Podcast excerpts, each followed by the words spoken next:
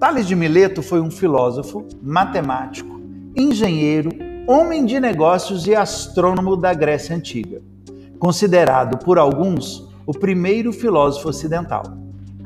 De ascendência fenícia, nasceu em Mileto, antiga colônia grega, na Ásia Menor, atual Turquia. Tales é apontado como um dos sete sábios da Grécia Antiga.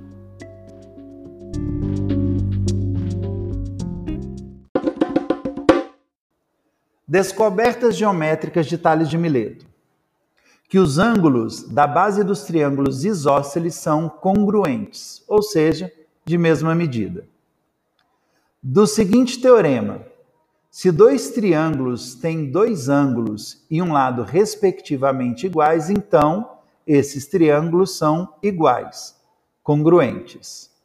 De que todo diâmetro divide um círculo em duas partes iguais.